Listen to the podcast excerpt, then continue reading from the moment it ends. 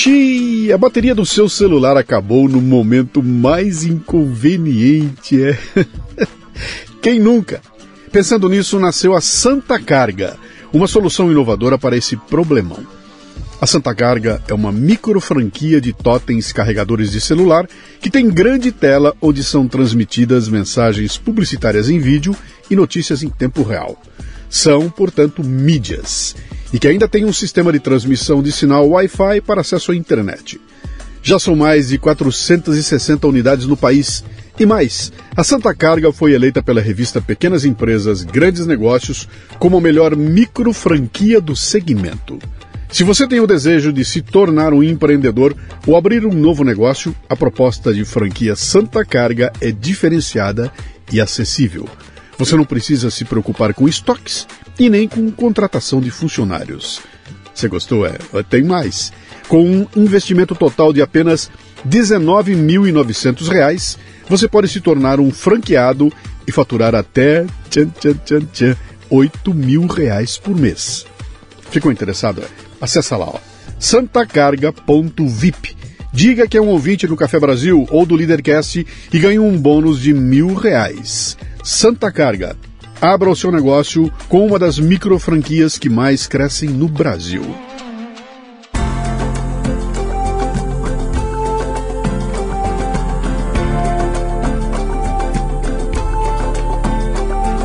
E o Leadercast nesta temporada chega a você com o apoio da Casa Portini. Localizada num bairro no Botafogo, no Rio de Janeiro, a Casa Portini possui uma estrutura de alta qualidade. Aliás, Portini sou eu que falo, né? Eles lá eles falam assim, é, é Portini. Casa Portini. É uma estrutura de alta qualidade para receber eventos privados ou corporativos num ambiente exclusivo e acolhedor treinamentos, reuniões, workshops, jantares e degustações podem acontecer num espaço multiuso. A casa dispõe também de um lindo estúdio de yoga e uma cozinha profissional, perfeita para aulas práticas e produção de vídeos. Visite o Instagram, arroba Casa Portini. Se escreve Casa Porcini com C.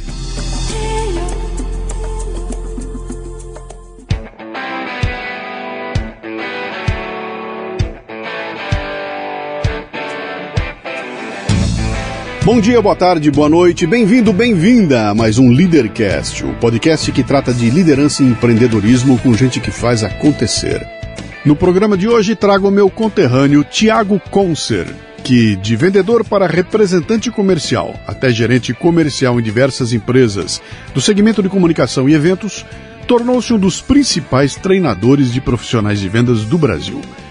Tiago criou a OSV, Orgulho de Ser Vendedor, como um movimento de profissionalização e valorização da profissão de vendedor em todo o território nacional. Em seguida, foi um dos criadores do Sales Club, uma imersão para gestores e equipes comerciais crescerem e se tornarem verdadeiras máquinas de dinheiro. Um papo sobre vendas, mas de um jeito que não se papeia por aí. Na verdade, quando se juntam dois bauruenses, o que sai é prosa. Muito bem, mais um Leadercast. Como sempre, eu começo contando como é que o meu convidado veio parar aqui. Eu, eu, nós estamos aqui hoje num momento único porque é a maior quantidade de bauruenses por metro quadrado na face da Terra, é, neste momento aqui, né? Fora de Bauru, né? Fora de Bauru. Fora de Bauru. E, e, e para ser mais. Só um no colo do outro, para ficar mais perto, né? É uma cena lamentável, mas seria interessante. Vamos lá. Três perguntas para começar. Você. É, se tiver que chutar, chuta lá na frente. Essas três você tem que ir na linha, tá? Pra gente poder seguir adiante. Uh, seu nome, sua idade e o que, que você faz? Meu nome é Thiago Conce, eu tenho 42 anos e eu tenho empresa de educação na área de vendas. Empresa de educação na área de vendas. Exatamente. E a gente acabou se cruzando pelas. Por aí, né, cara? Um é, seguindo o outro. Faz tempo pra caramba, é, né? Então, um dia você me faz um convite, pô, vem aqui, fomos lá, gravamos um podcast, a gente conversou um pouquinho. E que é o podcast nosso lá dos donos das vendas, que é o Sim. mais. Que, e o seu podcast é o é, disparado lá. É, tem mais visualização, comentário e tal. Então, ah, que legal. Isso foi legal pra caramba. Foi muito legal. Pô, muito legal. legal. Bem provocativo, foi muito Que, legal. que legal. Eu falei, então agora você tem que trocar. Eu fui aí, você vem no meu, né? Pô, prazer. Pô. a gente vai trocar uma ideia aqui então. Nasceu onde? Nasci em Bauru. Ah, Nasci em Bauru, terra, eu tava lá. Peguei agora, falei pra você, peguei um trânsito de volta, rapaz. Tinha que acostumado. Cara, volta de feriadão, a Que Castelo amor de Branco não vence mais. Sabe que a Castelo. Tem, tem um fenômeno na Castelo, cara. Que eu não. Eu, precisava ter algum estudo antropológico profundo. Vamos ver se é o mesmo que o meu. Não, vai ser porque você é muito novo. Ah, tá. Eu morei, eu, eu, eu- morava aqui em São Paulo e mudei para Alphaville em 1984, por aí. Então eu cheguei em Alphaville, estava começando Alphaville, eu morava ali, tá? E quando eu estava aqui, eu morava do lado do Shopping Ibirapuera e trabalhava na Dana, que ficava lá no Largo de Socorro, em Santo Amaro. Então eu levava mais ou menos 42 minutos para chegar no trabalho, saindo daqui até lá. Cara, tudo dominado, tudo parado o trânsito. Para chegar na marginal, um inferno. Eu ia por dentro pela Santo Amaro, era terrível, 42 minutos. Quando eu mudei para Alphaville, que fica a 33 quilômetros daqui, cara, que é longe pra cacete, eu passei a levar 45 minutos pro trabalho. Porque eu saía de Alphaville, cara, Castelo, Marginal, up, eu tava lá. Pô, uma beleza, né? Isso foi em 84 até 1900, não, 84 eu mudei para Alphaville, 86, 88. Bom, dois, três anos foi assim. Até a eleição do Collor, cara. O Collor ganhou a eleição. No dia seguinte, a Castelo Branco parou e nunca mais andou. E aí o que era 45 minutos virou uma hora, uma hora e meia. Tranquilo, eu levava de uma hora e quarenta, uma hora e cinquenta para chegar lá. E eu não consegui entender qual foi o fenômeno, cara. Mas ela parou na eleição do Collor. Em diante, a Castelo entupiu. Era como se tivesse todo mundo com os carros represados, né? Quando o Collor assume, todo mundo botou o carro na rua e parou, nunca mais andou, cara. Aí virou essa coisa que você viveu lá, cara. Impressionante. A chegada em São Paulo é um funil, junta Sorocaba com todo mundo que tá ali em volta, aquilo para tudo e não. A hora, a hora que sai daquelas quatro pistas, vai pra duas, três, aí aquilo ali trava tudo. Terrível, né? Nossa senhora, mas eu cheguei aqui, cheguei ontem, então deu pra descansar. Hoje eu Quanto, tô. quanto tempo levou a viagem de Bauru pra cá? Olha, só aquela parte foi uma hora e meia. Deve ter levado umas quase cinco horas. Cinco horas. Uma viagem Pelo que leva amor de Deus. três horas, e É, alguma coisinha. Eu né? ando pesado assim, né? então É. assim, quando tá, tá, tá livre, vem, pô, de, de domingo, pô, era, pra, era, pra, era pra ser três horas. 320 quilômetros, É isso aí. quase cinco horas. Bauru. Tem irmãos? Tem, tem uma irmã mais velha, Uma irmã? é, mora, mora ali próximo, mora ali em Louveira. Ah, é? É. E o que, que seu pai e sua mãe fazem, faziam? Ah, o meu pai foi da, os dois da da educação, então eu tive sorte de ter pais educadores. Sim? É, inclusive, inclusive meu pai era muito próximo do seu pai. Né? Ele tinha coluna lá no jornal da cidade sobre língua portuguesa e tal. Foi reitor de universidade. Uhum. Como é que era o nome do seu pai? É, Darvino Concer. Darvino Conce. É, professor Darvino, ele tinha tanto Professor orgulho Darvino. que, como você chama? Ele fala, professor Darvino. Né? Legal. Então, ele gostava muito da profissão, educador a vida toda, e minha mãe também. Minha mãe foi, foi professor de Estado. Sim. E aí eu tive a sorte de ter em casa aí pais educadores e, e aí eu vi a transformação na vida deles, né? E Uhum. aí, pô, eu achei muito legal, sempre gostei muito disso e, e aí depois que eu trabalhei com venda, eu falei, pô, eu queria Como- trabalhar como com era, educação. Como era teu apelido quando você era pequeno? Era Diet. Diet. Diet. Diet de dieta? diet, é. Porque você era magrinho? o apelido, ele nunca é. O apelido é sempre ao contrário. Tipo assim, Joãozinho, tem 2 metros e 140, né? Eu pesei 142 quilos. Caceta! 142 quilos. Então, assim, nada melhor do que uma pessoa que pesava 142 quilos, você chamar ele de, De diet, diet. né? Então, e foi na infância, porque assim, eu sempre, eu sempre fui gordinho, agora tô um pouquinho melhor, mas eu tô, tô inchadinho ainda, mas tô, É. tô melhor. E aí na terceira pra quarta série, eu lembro, eu lembro a cena de como chegou o apelido. Eu tava na fila ali da, da, pra pegar lanche, e aí eu lembro que eu pedi, eu pedi uma, uma- uma- um pastel, uma coxinha É. e uma Coca Diet. E atrás de mim tava o Estevam, que é um cara, o Estevam Pegoraro, um cara fantástico, é presidente do Noroeste hoje, Sim. lá do, né, do, do time de futebol. E aí ele era muito sarrista, ele, o quê? Uma Coca Diet? Pô, aí virou Diet, que era pra pegar pra não gostar, mas eu, eu sempre lidei bem com isso. Aí acabou pegando Diet. Você lidou bem com o bullying? Assim, muito, muito. Assim, eu, e eu tinha vários, né? Eu tinha, eu tenho o pé aberto, eu tenho o pé pra fora, É. joelho junto, era gordinho, falava com língua presa. Então, assim, eu tinha um conjunto, eu tinha um checklist de bullying ali maravilhoso. Você podia escolher qual que você queria, que dava pra tirar sarro. E, na- e, assim, alguns não dava, mas acho que até essa questão dessa pressão hoje, né? Acho que parece que você tem um certo é, protecionismo ali para Ah, poder é, usar, cara. né? É, é. Então, na minha época, não, não, a gente não tinha, não tô falando que isso é ruim ou bom, enfim, mas não tinha. Então, assim, sempre achei extremamente divertido tal, e tal. Ah, cara, eu, eu acho que eu acho que essa, essa, isso te ajudou a criar uma couraça aí, você lidou muito bem com ela, né? É, e, e hoje em dia, ao tentar proteger a, a- a molecada, a gente acaba não deixando que ele desenvolva essa couraça aí. Sabe? Você não os expõe ao perigo, a hora que o perigo chega, pega o moleque desprevenido e a, e a, e a criança acaba nem saber como lidar com isso. Então, cara, quanto mais porrada vier, mais cedo, mais eu tenho que, que, que aprender a enfrentar, né? Sem dúvida. Não, e vai ter, essa é foi realidade. assim comigo, foi assim com você. Eu usava óculos, cara, puta óculos. Ah, era- também isso, é, eu também. Eu, É quatro aparelho, olhos, era o quatro olhos. Aparelho, aqueles, aqueles é, freio de burro, Sim. que chamava, né? Sim. Que usava, usava freio de burro. Caramba. Era um conjunto maravilhoso, joelho junto, pé pra fora, eh, gordo, ceguinho e, com, e com é que- aparelho. Como, Mas era um como é que teu apelido não foi ET, cara? Bom. Mas vamos lá, o que o, que, que, o que que o Diet queria ser quando crescesse, cara? Ah, eu queria ser jogador de futebol, mas eu, eu sempre. Eu, a gente eu, teve um grande time, né? No meu time, na época, a gente venceu tudo lá. Ficamos aqui em quarto do estadual, por exemplo, o Guarani depois só. A gente tinha no mesmo time Ah, o o- Richardson e o Alexandro. O Norusca. Era, não, era o Liceu. Ah, você tá dizendo o, Lá quando eu era criança. Ah, quando- ah, o time, Exatamente. time de, é o time que eu jogava mesmo. Tá. Era o time que vencia tudo. O Liceu, né? O, Mas você jogava gordo? Eu era no gol, mano, excepcional goleiro. Go- Gordo? Capitão do time. Pô. E jogar, tem vídeos, tem foto minha, tudo lá na época. E o Dudu, que era o dono, é, é, sempre investiu muito. Tinha time, ele era Dudu apaixonado. Ranieri? Dudu Ranieri. Era Aham. apaixonado por futebol. Então ele sempre investia, dava bolsa pros melhores e tal. Sim. E na época, no meu time tava o Richarlison, que era de São Paulo, Uhum. e o irmão dele, o Alexandro. Né? Então, assim, no mesmo time. O time era incrível, né? Sim. Então, gostei muito. Meu sonho quando era pequeno era futebol. Mas eu, eu, eu, eu tenho vários defeitos, mas algumas poucas qualidades. Mas uma das minhas qualidades mais excepcionais é, é, é autopercepção.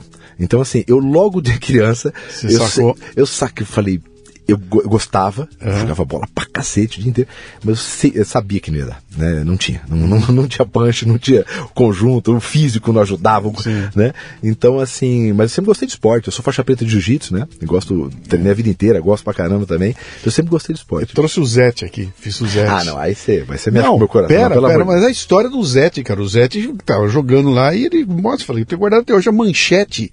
Os caras me acusam de gordo, que eu não ia dar certo nunca porque eu era o goleiro gordo. Ele era maiorzinho, né? assim, Eu era o mas- goleiro gordo, né? E esse cara não vai dar certo nunca. Puta, Zete, cara, você imagina. Então, se você for ouvir, O meu apelido, que o meu apelido o pessoal brincava, era, era, era Zait, era Zete com penso- porque eu tinha tudo, eu era São Paulino na minha época, É. então tinha, nas fotos tá lá, aquelas camisas que tinham a assinatura do Zete no peito, Sim. luva do Zete, calça do Cara, é uma Zete, tinha tudo do Zete. Pô, que legal. Ah, Um genial goleiro, não, né? gente finíssima, cara, muito Me bom. parece mesmo.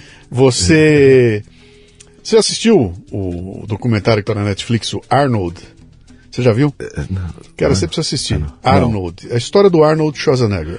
Caraca. Três episódios. Três episódios. Cada episódio mostrando uma fase da vida dele. E é exatamente isso que nós estamos falando aqui, cara. Ele, ele nasce numa aldeiazinha, num- perdida no meio da Áustria. Ah, Áustria pós Segunda Guerra, arrebentada, acabada, tudo destruído. Ele molequinho lá, tinha o que fazer.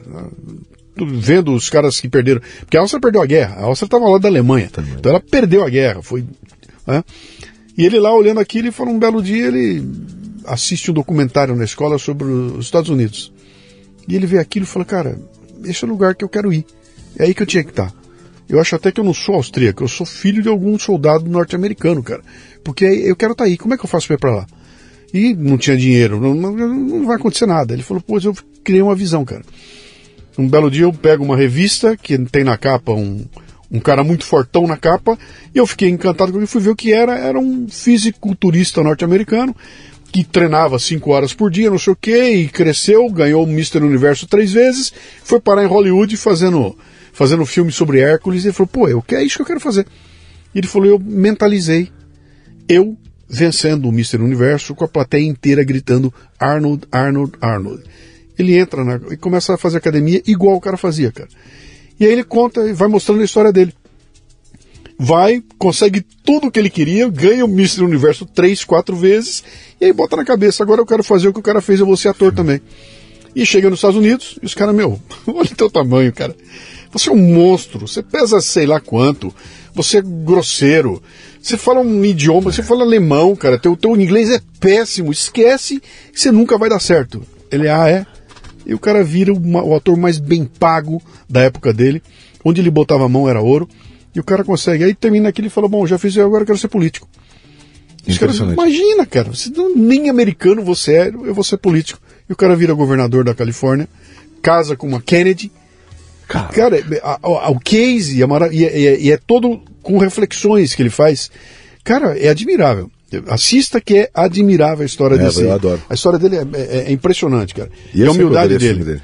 E, e, e, sabia, ele dá a lição, ele fala, cara, visualize, olha o que você quer ser, bota na cabeça e trabalhe para fazer acontecer. É, mas tem um ponto interessante que foi o que você falou agora, eu tenho autopercepção, né? É. Eu já sabia que com a minha altura, com a minha gordura, eu Filho. nunca ia ser goleiro em lugar nenhum, né? Mas aí, é. quando você viu que não ia dar para ser o jogador de futebol, qual era o sonho? Ah, depois, meu sonho depois era ser apresentador de televisão. Meu sonho. Eu sou assim, eu acho, acho o, o, o Faustão incrível, é, uhum. como ele consegue conduzir há tantos anos. Uhum. É, gente tão diferente, né? Ele uhum. pega uma pessoa, um, pega uma pessoa que sai do BBB, aí sai, ele conversa com um doutor de física, não sei o quê, aí ele vai lá e fala com a dona Carmen, e faz um sorteio. O cara ficava cinco horas naquilo, eu achava aquilo simplesmente fantástico conduzir. Sempre gostei, meu pai me se comunicava muito bem e tal, e aí eu também gostava bastante. E aí eu, eu fiz curso, fiz vários cursos, fiz aqui curso na Casper de, de apresentador de talk show, fiz curso de entrevista, fiz teatro, fiz Mas isso já aqui assim. em São Paulo, né? É, eu já fazia aqui em São Paulo. Mas ainda lá em Bauru, você definiu foi lá em Bauru que você escolheu a faculdade que você ia fazer? Exatamente, lá. É, mas eu sempre, sim, sempre achei bacana. Eu fui morar fora muito cedo, né? Sim, muito cedo. Eu fui com 19 anos, aí eu fiquei um ano um pouquinho fora. Você também? Opa! Você foi. Você foi. Vim pra São Paulo. Foi pra cá. Com 18 pra 19, cara. Eu completei 19 morando aqui. Morando aqui. Vim pra cá sozinho. Ela tinha muito cedo, né? Assim, né? Não, sair... era, era, era, era, era cedo na época, até porque né, não tinha o costume, né? Não, não, Era, não era simples e fácil como é hoje, cara. Aquela época era uma complicação. Pô, meu pai alugou uma, um quarto numa casa de família que era perto do Mackenzie, onde eu ia estudar. Caramba. Eu passei no Mackenzie e na engenharia elétrica em Bauru. Toda minha, todos os meus amigos foram para engenharia elétrica e eu vim para Mackenzie. Passei nos dois e na hora de escolher eu falei eu quero o caminho mais difícil. E qual é o mais difícil? É morar em São Paulo, longe da família, garoto do interior. Carta. Eu vim para cá. Carta e você foi para onde? Caro. Você foi para onde? Eu fui para Espanha. Ah, fui... pô, então você, é, você radicalizou. Fora, fui, fui para eu, eu, eu, eu ia para China. Hum. Porque na época meu pai era diretor lá da Universidade do, da USC, né, antigamente, e, e, a USC tinha acabado de fechar um, um, um, convênio com a Universidade da China e também com a Universidade de Salamanca. Uhum. E aí, é, pô, eu dava trabalho pra caramba, tal, não sabia muito o que eu queria fazer e tal. Meu pai falou: quer saber? Vai, vai, vai pra China. E aí eu comecei, tinha uma professora chamada Lily Long, lá de Bauru. E aí eu comecei a fazer umas aulas em chinês na época. Eu falei, puta cara, eu vou me ferrar, vamos. Aí, graças a Deus, tipo assim, duas semanas depois, fechou com a, com a Universidade de Salamanca. Eu já fazia espanhol. Sim. Aí fechou para lá, precisava mandar o primeiro aluno para fazer esse intercâmbio, né? Eles mandavam para cá, mano. Aí falou, quer ir? Eu falei, putz, bora. Eu sempre gostei, assim, né? sempre fui corajosão, assim, para isso, né? Para tomar decisão e tal. Eu falei, bora. Aí eu fui para lá com 19 anos, fiquei um ano e pouquinho para lá. Estudando o que? Estudando lá. Fiz é, comunicação lá. Tá. Comunicação de visual. E aí foi bem legal, pô. Um monte de coisa legal e tal. Aprendi muito, foi a maior virada da minha vida. Porque também a internet era muito difícil, então falava, sei lá, com a internet era muito raro e caro falar. Que, que ano era isso? 2000. É, no comecinho. Ah, 2000, no comecinho. Então, assim, era bem ruim e muito difícil. O celular era caríssimo, né? Telefone ligar era caríssimo. Então, assim, foi, foi muito legal, porque mudou minha vida. Claro. Né? Sair de moleque pra, pra homem tomar decisões, é, ninguém liga para você. Imagina, em 2000, né, o brasileiro lá, e lá eles estavam bem na época que tinha uma é, lei de estrangeiria que eles falavam, que eles queriam, é, o pessoal estava tomando o emprego dos espanhóis, estava vindo gente de tudo quanto é canto, Sim. mas emprego que o espanhol não queria, como acontece tal. Mas eles estavam com, assim, foi embutido um ódio de, de que era de fora incrível. Então a gente, claramente a gente não era muito, muito querido lá, uhum. né? É, então, então aquilo foi a, a, grande mudança da vida. Aí quando eu fui para lá, é, eu gostava muito, fui já pensando nisso. É, mas quando voltei, com 20 ou 21 anos aí, é, precisava trabalhar. Aí eu precisava trabalhar e a primeira coisa que surgiu foi para apresentar um programa no SBT, que era um programa tipo Shop Tour tinha em São Paulo. Então você não voltou para Bauru, você voltou para. Não, voltei para Bauru. Voltou perdão, pra Bauru. Voltei para Bauru, perdão. Ah. É, pra cá pro Brasil, né? Voltei para cá, fui Sim. Bauru. Aí tinha um programa igual Shop Tour, lembra aqui em São Paulo, que você ia nos lugares claro, e tal. sim. E tinha lá em Bauru. Aí eu comecei lá, com dois, três meses, é, aí se pagava muito pouco. Né? Aí eu queria ganhar um pouco mais de dinheiro. E aí tinha. É, eu tava precisando de vendedor lá, para sair para vender o- a publicidade, né? Aí peguei e comecei. Aí comecei com carreira Lá em de vendas Bauru, lá, vendendo Bauru. publicidade para um programa de televisão em Bauru. Exatamente, e eu apresentava.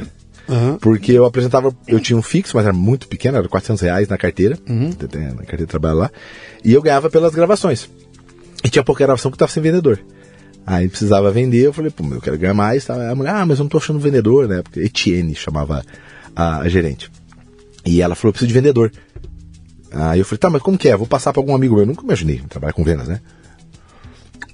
Ninguém sonha em trabalhar com vendas, né? Porque criancinha, ah, puta, meu sonho é, é ir visitar cliente mentiroso, né? Ninguém, ninguém fica sonhando com isso. Aí, aí eu falei, como que é? Ah, é isso aqui, ó, essa tabela, se você vende um, ganha assim.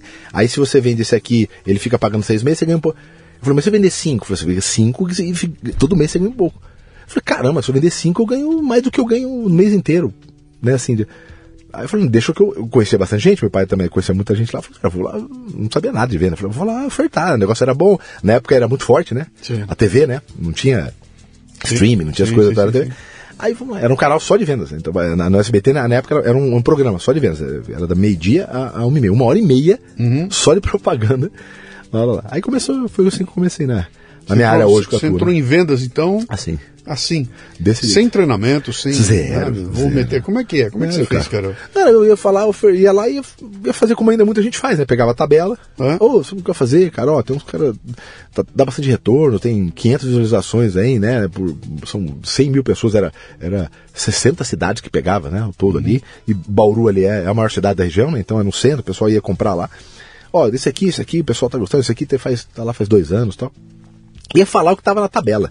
Uhum. Não imaginava que tinha tudo que tem de técnica. Até porque, eu falei, o que, o que evoluiu muito vendas foi é, essa, essa, é, esse- esses conhecimentos sobre, sobre neurociência, né? Então, sobre comportamento, como as pessoas tomam decisões, o que, que elas têm medo, o que, que não. Então, que, que gerou os gatilhos, né? Que a gente estava falando um pouquinho antes. Então, foi evoluindo muito com isso. E, e aí ia fazendo. Então, assim, eu sobrevivia de venda, né? Mas não imagino, nunca imaginei fazer uma carreira, né? Mas aí a hora que você sentiu. O bichinho te picou de vendas ali, de você olhar e falar, pô, esse negócio é legal, cara. O que, que foi? Ou, ou você, tá, você continuou pelo dinheiro ou você pegou Pelo amor dinheiro. pela coisa, cara? Pelo Como é dinheiro, que foi? pelo dinheiro. Pela grana. Porque assim, eu sempre que. Eu, eu, eu sempre gostei assim de. É, é até um puta de um conversa do caralho, que é isso, que é o seguinte. A, é, esses, esses uns amigo, um amigo meu que enfim, tem uma, uma, uma noiva e tal, e ela tem uma filha e tal. Ele falou assim, puta, eu não sei, se- ele tem bastante condição financeira, ele falou, não sei se eu pago, a menina, ela, ela, ela tem uma condição pobre, não sei se eu pago uma escola, é, ela quer estudar na melhor escola tal, porque ela vai chegar lá, ela não tem condição, as pessoas têm outra condição, isso pode causar. Ela é criança. E eu falei pra ele, falei, o X, não vou falar o nome dele, o X. Eu vou falar o que aconteceu comigo. Meu pai também não tinha. Só que meu pai, como era professor da USC, ele, é, ele tinha direito a que a gente estudasse lá no, na- no Colégio São José. Sim. Que era disparado o colégio mais caro de Bauru. E não tinha condição de longe, né? Não tinha condição. A gente tinha uma vida bem, bem, bem, bem desafiadora. E ter acesso A às pessoas que eu educação, tive. sim, as pessoas. As pessoas. Network, então, né? eu olhar, por exemplo, é, eu ir na fazenda de um. é, eu ia almoçar na casa do outro com o motorista. É, eu olhar eles indo embora de carro importado. É, eu olhar eles viajando para os Estados Unidos duas, três vezes, voltando com. Aquilo ali, e aí é, é uma puta uma discussão legal. Aquilo ali me falou, cara, eu quero isso aqui. Aquilo construiu. É a visão do Arnold Schwarzenegger, cara. É exa- exatamente. É a visão. Pronto, puta, é exatamente, Luciano. Eu olhei que. Tem gente que às vezes pode. Aquilo pode ficar ruim, puta, eu não tenho, né? Olha. Pra mim, pra mim, eu falei, cara, eu, eu quero isso pra minha É aí que eu pô. quero chegar. É isso que eu quero chegar. E aí eu fui entendendo os meios. E aí eu vi que as pessoas mais ricas do mundo trabalham com venda. As melhores empresas do mundo, talvez, ó, você pegar as 10 mais bem listadas na bolsa hoje, talvez, talvez uma delas tenha o melhor produto. Talvez, é bem discutível. De resto, de longe não tem. De longe não tem. Só que são os bem. Por quê? elas têm uma estrutura de venda muito boa. Nem tem o melhor produto. Algumas o produto é bem. Mas tá lá. Segunda, terceira, mais bem listada, vale bilhões. E eu comecei a entender, falei, cara, as pessoas que ganham dinheiro trabalham com venda, comercializam, trocam coisas, né, nos seus níveis, claro, né, cada um tem os seus níveis. E eu percebi isso. Os meus amigos que tinham melhor carro, melhor condição ali, que não de pais que construíram, eles faziam, trabalhavam com venda. ou ele tinha loja, ou ele tinha um terreno, construía e vendia, trabalhava com vendas. Eu falei, pô, os caras que têm os melhores carros, meus amigos, trabalham com venda. Quer dizer, mesmo, que o cara seja, fosse um industrial, no fim das contas ele ia ter que ter a, a- a venda e tudo mais. Quer dizer, você se despiu de qualquer preconceito com, com relação à Qualquer um. área de vendas. O que Eu, eu tinha vergonha no começo, como a maioria tem. Sim. Isso que eu falo pra todo mundo. Você chegar lá bater na cara limpa, né, com 99% de tomar um não, ou puta, eu não tô claramente incomodado. Porque to- toda hora que você para alguém, você tá incomodando. Claro. Toda hora. E venda é isso. Você bate lá, por isso hoje tem um no desenho que você aborda através do digital, marca as reuniões. Hoje tem mais um passo a passo. Mas ah, na minha época, era o carro, aí eu parava, dependendo da rua, eu encostava o carro e ia a pé. Quando a gente foi abrir mercado, eu lembro uma vez que eu trabalhava num, num outro canal de televisão como vendedor só, eu parava o carro, é, lá em São José Rio, em Ribeirão Preto, e a pé. Tu, tu, tu, tu, Entrando- porta em entrando- de porta em porta. Porta em porta, de porta em porta. Frio, liso, Sim. sem daí, o cara. ele- o dono não tá sentado lá, paradão. Não, ele tá fazendo alguma coisa, tá fazendo conta, tá fazendo reunião, tá olhando estoque. Tá... Ô, vim te interromper porque eu quero o seu dinheiro. É que- exatamente, é a melhor tradução que tem. Pô, é óbvio que não é, não é legal, entendeu? Quando eu tinha que ligar pra marcar, né, para marcar visita, também, pô, saco pra caramba, ligar lá, ninguém tá esperando, né? Mas é, eu queria muito poder ter uma vida boa, poder ter, né, é, é, é, dar condição para as pessoas, enfim, pros, né, para filho e tal, essas coisas. Sim. Então aí foi muito para essa área de vendas. Por isso que eu criei o Orgulho de Ser Vendedor, né, que é esse movimento que virou o nome da minha empresa Sim. porque é, primeiro trazer isso. Eu via que as pessoas tinham muito. a- a- toda empresa ela é uma empresa de venda. Ela pode vender consórcio, pode vender ferro, prego, viagem. No fundo, ela é uma empresa de venda. O que ela está vendendo é um meio. É porque o meio muda. O modelo de fazer um- uma mesa, se o cara vende mesa, muda. O consórcio é um meio, é um serviço, ele muda. né? As tecnologias mudam. Mas no final, a empresa é uma empresa de venda. né? Quando você entendeu isso, jovem né, que você estava trabalhando lá em Bauru, você. Qual, qual foi o, o, o momento do. Sabe que você acordou de manhã, a janela se abriu, entrou uma luz e falou: Tiago, sua vida será Assim. em vendas. O que, que foi isso, cara? Foi uma conclusão que você Foi um chegou... cara que você conhece. Quem? Edilson Lopes. O Edilson da KLA. É. Como é que foi isso? Esse ca... o, cara que, o cara que mudou minha vida de educação foi o César Frazão. Sim. Foi o primeiro cara que eu tive acesso. Eu falei, cara, isso aqui tem método. Foi a primeira vez que entendi que tinha um método. Foi a- ali que me deu, eu falei, cara, pera um pouquinho.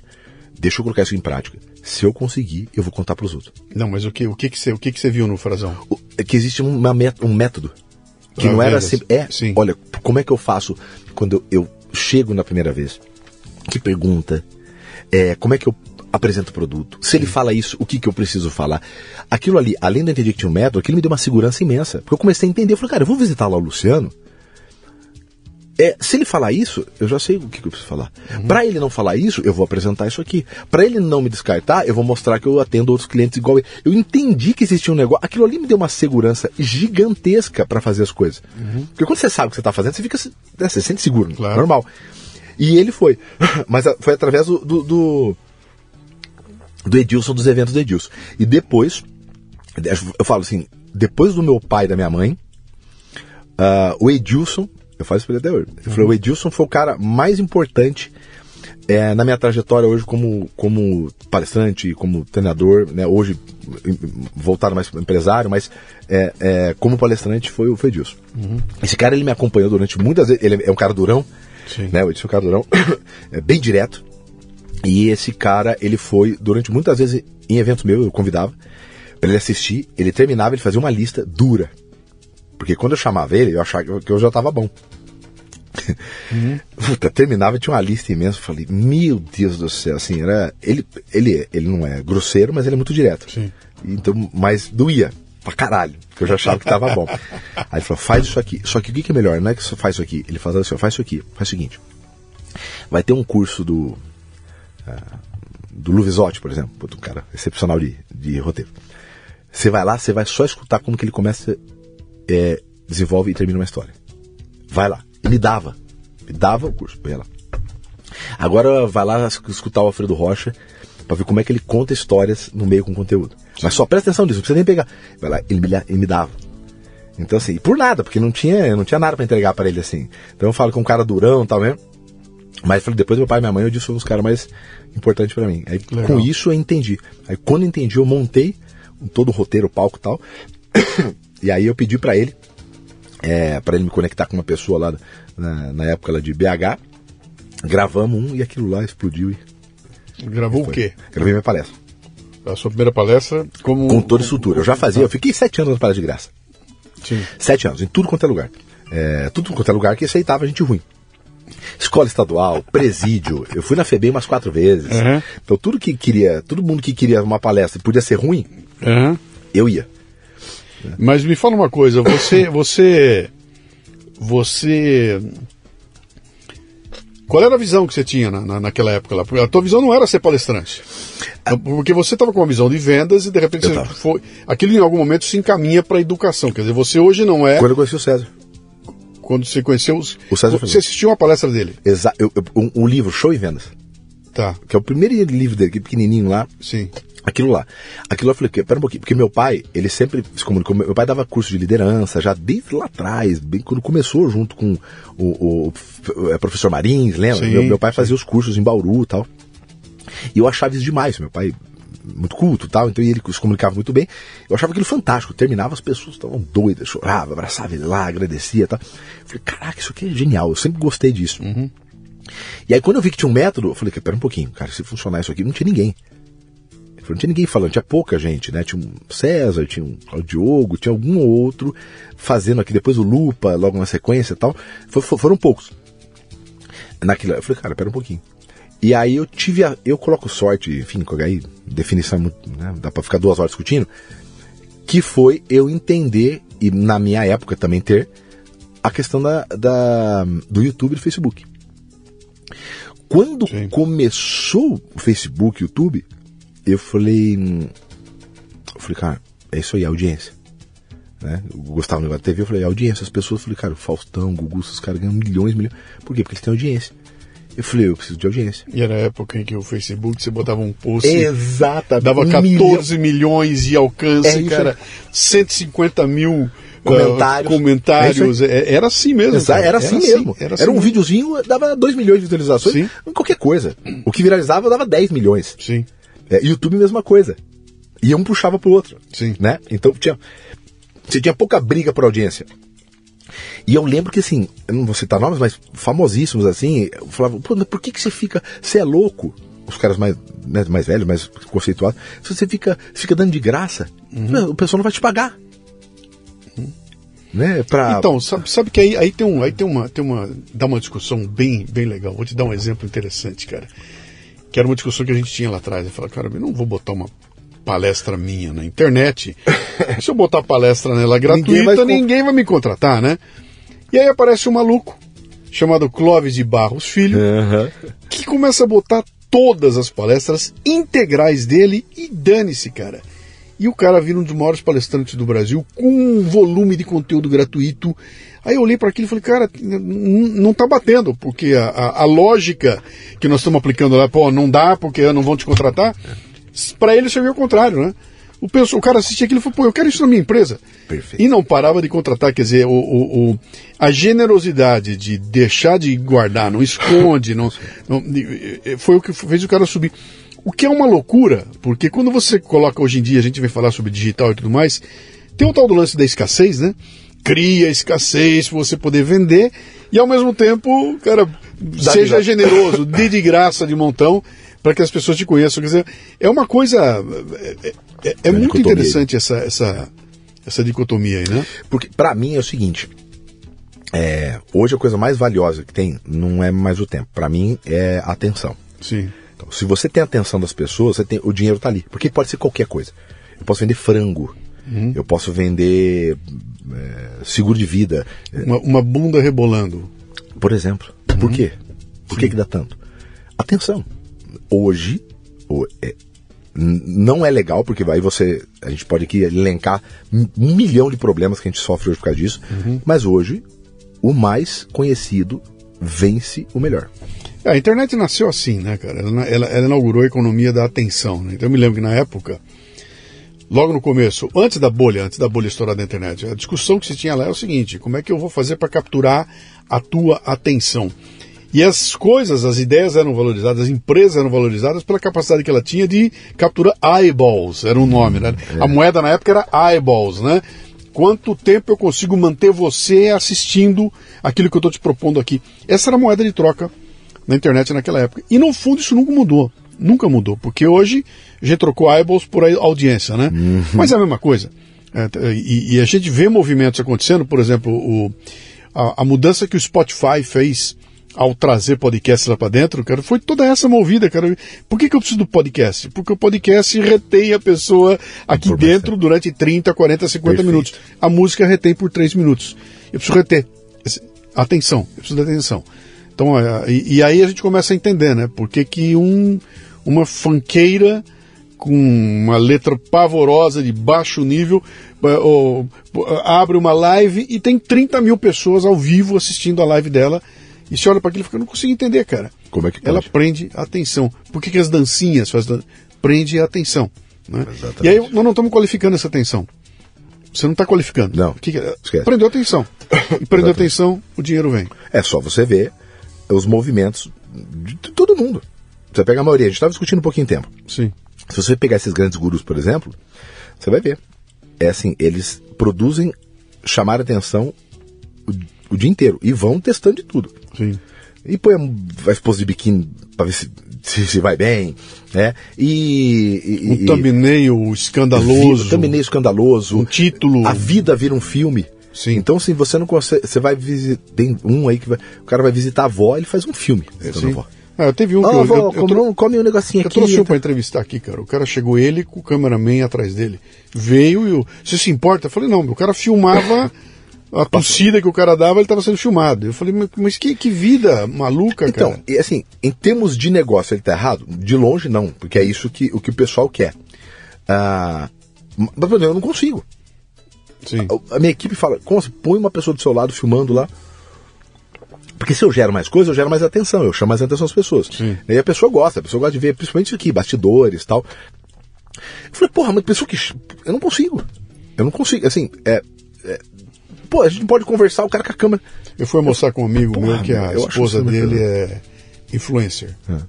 É, influenciadora. A gente foi almoçar no restaurante japonês. Eu, ele e ela. Ela não foi no almoço. O corpo dela estava ali presente na mesa, mas ela não estava no almoço, cara. Ela estava o tempo inteiro preocupada com o que estava. Então, aí chega a comida. Para, ninguém come. Fotografia da comida. Aí chegou o sushi. Aí eu sou fotografia do sushi. Aí não sei o quê. Mas eu falei, cara, ela, ela não participa da conversa. Ela não, não tem um momento. Eu, eu falei, quem está trabalhando para quem? Ah, Eu contratei uma, uma especialista em LinkedIn para fazer. Era uma mentoria. Eram, acho que, quatro aulas de mentoria. Cara, na primeira aula, o pau quebrou. Porque depois que ela falou, eu falei, vem cá, jura que você está propondo para mim que eu passe a trabalhar, que eu construa a minha vida em função do LinkedIn? É isso que você quer? Eu falei, cara, eu não, eu não vou fazer isso. Não, não, cara, desculpa, não, não vai rolar. E estrategicamente ela não tá errada. Não, mas É isso, é uma- e- essa é uma e- discussão então, muito foda, Luciano. Eu também fico comigo, a minha equipe fica comigo, né? Porque, ó, minha equipe, por mais que a gente tenha relacionamento, minha equipe, eu sou um produto minha equipe. Sim, Então, assim, é um produto que eu não tô rodando 100% do jeito que deveria. sim. Que era estar fazendo isso, filmando muito lado pessoal, que é o que o pessoal gosta muito, Sim. né? E no final das contas, não sei, acho que esse bate-papo é legal, porque é bacana disso, é, é, só existe isso porque quem consome gosta de ser enganado. Cara, eu- Ele pede. Volta pra enganado. televisão lá atrás, volta na televisão. Você falou Faustão, né? Qual era o quadro do programa do Faustão que tinha que fez mais sucesso durante os 40 anos que ele apresentou na Globo? Qual era o quadro mais bem sucedido, cara? E- e- e- tinha alguns que tinham pico, dança, tinha, mas cara, tinha um que foi a vida inteira, que era vídeo cacetada. É, Aquilo era a coisa mais bem sucedida. Aí você olha o que, que é aquilo. Então aquilo lida com três coisas que o ser humano é é irresistível. lida com sexo, lida com violência e lida com constrangimento. Pessoas em situação constrangedora. Que é videocacetada, cara. O que, que é? Alguém caindo, alguém se arrebentando. Por que, que eu fico louco para ver aquilo lá? Passa horas. Eu fico ve vejo o cara tomar um tombo e aquilo me traz um alívio por não ter sido eu, né?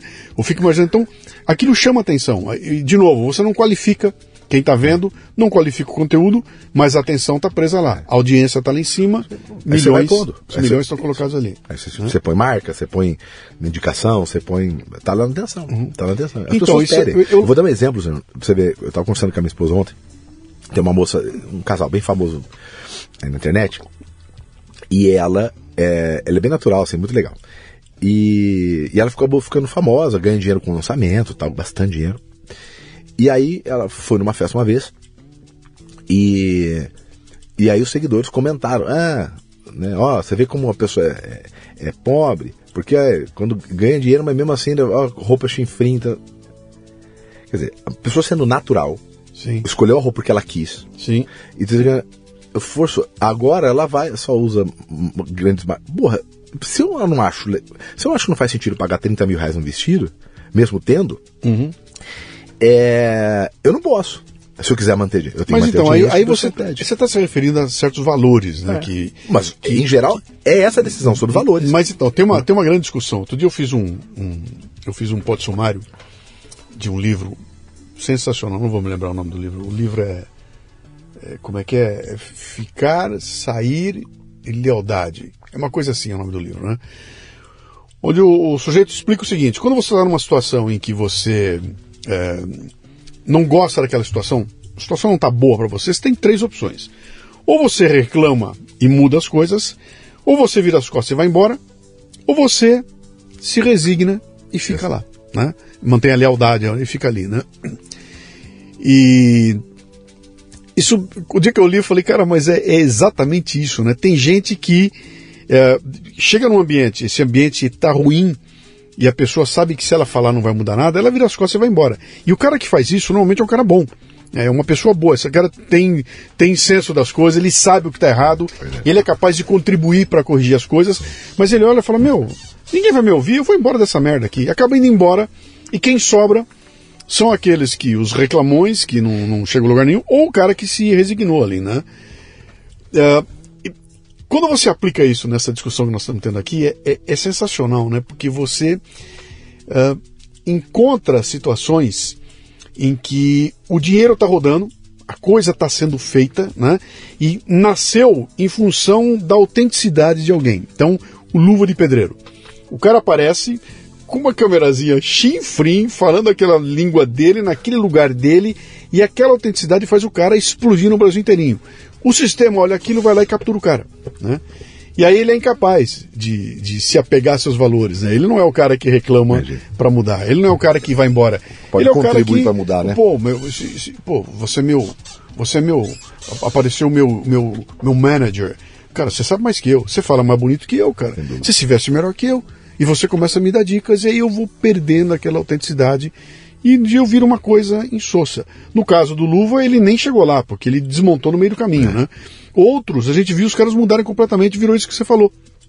né? O que, que eu fiz? Eu me resignei na posição. Se para ficar aqui eu tiver que fazer isso, eu vou fazer. Pô, o dinheiro tá entrando.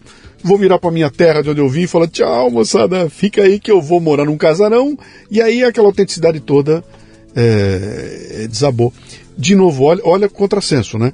Eu só consigo me tornar relevante por conta da minha autenticidade, e ao me tornar relevante, a primeira coisa que vai embora é a minha autenticidade, porque o sistema me, me, me, me traz e vai me dar regra, como é que eu tenho que me comportar, o que, que eu tenho que vestir, como é que eu tenho que falar, e eu deixei de ser aquela figura original lá atrás. Olha o Faustão, cara. Exatamente. Pô, o Faustão do Perdidos da Noite era absolutamente é, sensacional. O Faustão do, da Globo era um saco, mas bicho, a audiência dele era de 40 milhões, exatamente. 50 milhões. Então ele tem que se tornar algo, é, é, fica meio pasteurizado, né? Para poder atingir todo mundo, né? E esse é o jogo, de novo, esse é o jogo. Só acontece isso porque quem consome pede. Uhum. Por- e, em geral, isso no mundo inteiro, né? Mas aí tem uns, bom, o Brasil tem umas especificidades, né? É, por isso que o Brasil é o país que mais tem pirâmide financeira do mundo, por exemplo. Então as pessoas sabem que, não, que é impossível funcionar, mas ainda assim elas tentam, elas gostam de ser enganadas. Né? Elas sabem que não dá para você ganhar 6% ao mês uhum. de forma segura, né? É, investindo em mas, mas aí aparece um cara com um discurso maravilhoso, ele traz três caras que conseguiram, ele mostra o produto dele, ele escolhe quatro que deram certo, mostra os quatro e não conta para ninguém que os outros 1.525 se ferraram, né? Exatamente. E que uma hora vai cair, vai, mas, mas, mas, mesmo as pessoas entram sabendo que não dá. Uhum. É loteria, mesmo, que nem loteria. É, mas elas, elas gostam de se sentir enganadas. As uhum. pessoas gostam de se sentir enganadas. Por isso que esse teatro todo funciona na internet. Por isso que quem faz mais teatro Mas cê, ganha mais. Você acha que é, é, é, gostar de se sentir enganado? Eu, eu acho que não, cara. Sabe o que, que, eu acho que é? é? Eu acho que é uma. As pessoas têm como. A, a primeira. A primeira estratégia da vida do brasileiro é a esperança. Esperança não é estratégia, porra, nunca foi. Né? Mas o brasileiro é o cara da esperança. Deus vai me ajudar, o santo isso, o santo aquilo, se Deus quiser, é, tudo eu tenho esperança, né? Pô, eu vou fazer uma fezinha, vou jogar no jogo do bicho, porque vai que eu ganhe, né? Então ele é movido pela esperança, e essa esperança cega. Ela cega a gente, né? Fala, pô, se o cara ganhou, eu vou conseguir também. Peraí, cara, para cada Neymar, tem um milhão de jogador ganhando salário mínimo, cara. Então. Eu, eu acho que eles acabam. Acho que o termo é legal, seu, seu questionamento. Eu acho que, eu acho que não conscientemente falar, puta, ele está me enganando, Sim. eu vou comprar. Mas eu acho que é, é, é o fato de não querer é, é, entrar em discussão, eu acho que para mim é isso, é o fato de não querer pensar. Vou dar um exemplo para ficar mais claro. Uh, eu prefiro é, escutar uma coisa que para mim é mais confortável uhum. do que eu ter que entrar numa discussão. Então, assim, por isso que eu falo que, para mim, não a, a hipocrisia hoje não é mais visto como uma coisa ruim. Porque você não precisa walk the talk, você não precisa mais fazer o que você fala, você só precisa falar. Uhum. Se eu falar para você o que você quer, ou se eu fizer aquilo que, né, mostrar para você o que você quer, eu nem preciso de verdade acreditar e fazer. Mas se eu falar, tá beleza. Se eu falar, tá beleza. O maior exemplo para mim de todos é o que a gente está vendo exatamente hoje na política. Uhum. Né? Nós temos claramente, claramente, nós temos aí uma, uma, uma fala por parte, principalmente né, agora do novo, novo governo, que não condiz com nada do que ele, faz, faz, na prática. Com Sim. nada, nenhum ponto, nenhum ponto, Sim. nenhum, nenhum. Mas ele usa, né, da, da, vou usar o termo que eles gostam de usar, da narrativa, Sim. né, é, para falar o que as pessoas querem escutar, mesmo não acontecendo, uhum. mesmo não acontecendo. Você está ouvindo o Leadercast, que faz parte do ecossistema Café Brasil, que você conhece acessando mundocafebrasil.com. São conteúdos originais distribuídos sob forma de podcasts, vídeos, palestras, e-books e com direito a grupos de discussão no Telegram. Torne-se um assinante do Café Brasil Premium. Através do site ou pelos aplicativos para iOS e Android, você pratica uma espécie de MLA, Master Life Administration, recebendo conteúdo pertinente, de aplicação prática e imediata, que agrega valor ao seu tempo de vida. Repetindo, mundocafebrasil.com. Um jornalista brasileiro chamado Ivan Lessa ele dizia que o brasileiro esquece a cada 15 anos tudo o que aconteceu nos 15 anos anteriores. Né? E, e, e, é um fenômeno interessante. Só que hoje, com a velocidade que nós vivemos, não é mais 15 anos. Agora é 15 dias. Uh, ah, 15 dias depois eu esqueço 15 dias anteriores.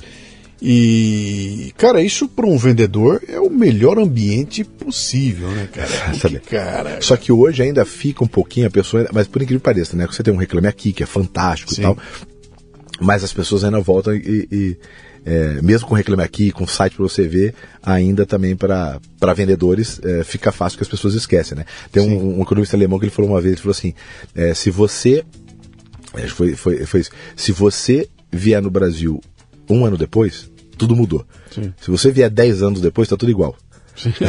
então, assim, é isso que ele muda, mas no final das contas é, é mais ou menos o que, o que ele falou. No final Sim. das contas sempre volta para a mesma coisa, Sim. né? Então assim, para quem trabalha na, na área de vendas, isso é bom, mas também é, é, é, isso é ruim, né? Porque às vezes as pessoas acabam trocando, por exemplo, tem um forne... isso acontece muitas vezes, tem um fornecedor ruim, uh, o cara vai lá, troca, volta, aí você vai lá, faz um serviço legal, o outro volta com alguma estratégia, um dumping, alguma coisinha ali, uma estratégiazinha para poder entrar de novo, o cara vai lá, esquece né? E, e, faz de novo. É porque eu vi alguma vantagem ali, né? Sabe que isso é uma coisa que, que, que é uma discussão que eu tive outro dia também, que eu estava notando uma coisa interessante. É, eu não sei se você tem visto isso.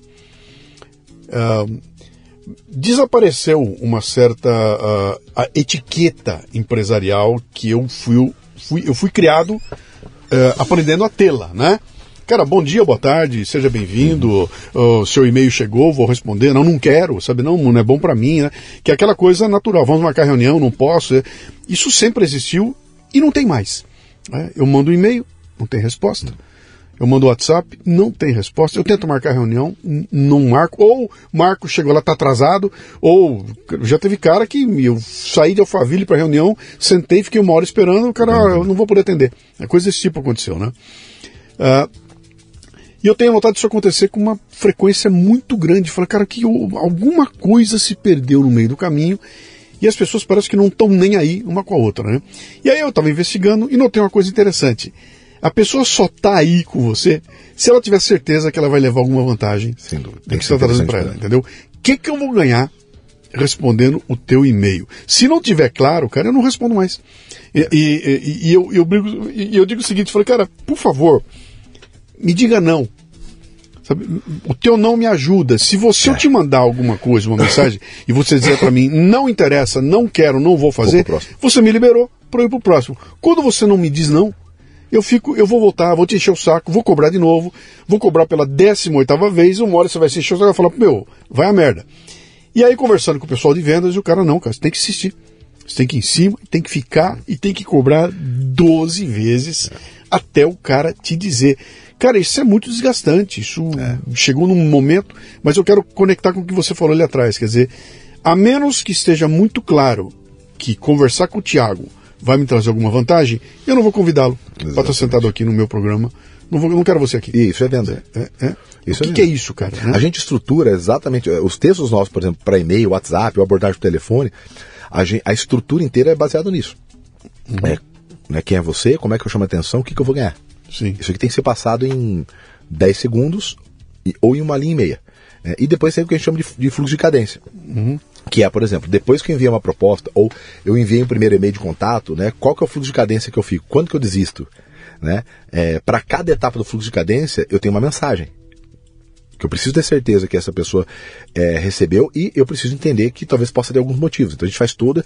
É, é, é científico. Eu falo que vendas hoje, hum. 90% do trabalho é, é, é, é processual então, científico. Então, Tiago, mas esse cara que você está abordando, ele vai receber 120 mensagens de 120 caras usando o fluxo, a cadência, etc e tal. É, um gestor hoje, sabe, o gestor hoje, ele recebe por dia, um cara, um cara, alguém de nível de gestão, recebe de e-mail mais de 100 e-mails por dia.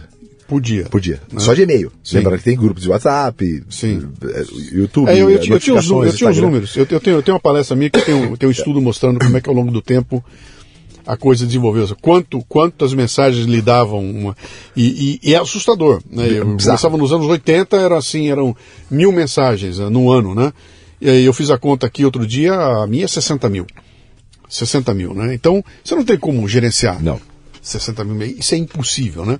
Então, no meio desse bombardeio todo, vem o Thiago com as conversas dele, entrou para mim o e-mail dele que, cara, eu tô com o dedo no delete, né? Eu vou deletar, por que, que eu não vou deletar aquilo ali, né? E aí começam os truques, né? Porque teve um chamadinho, teve, teve uma que eu vi genial um tempo atrás, que o cara manda, o título do e-mail dele é re, dois pontos, Exatamente. blá, blá, blá, blá. Falei, que filho da mãe. O quê? E, me respondeu o quê? Toda e o outro, tá o outro tá mandando agora aqui, a, a, eu acho que foi da Estante Virtual. Hum. O título, Estante Virtual mencionou você. No título do, do e-mail. Cara, me mencionou, eu tenho que abrir para ver o que é. E aí é uma malhação de venda que eu já detono na hora ali, né? Mas aí começam a, a As lives do Instagram estavam usando, né? Mas é, como é muito rápido, uma semana já, já fica antigo. Mas quando você fazia uma live, o nome da live era tipo Thiago Concer marcou você. Sabe quando eu marco alguma coisa? Sim. Aí chega a pessoa, falou, falou Concer me marcou, deixa eu ver. Ele clica e entra na minha live. Entra na tua live. Uhum.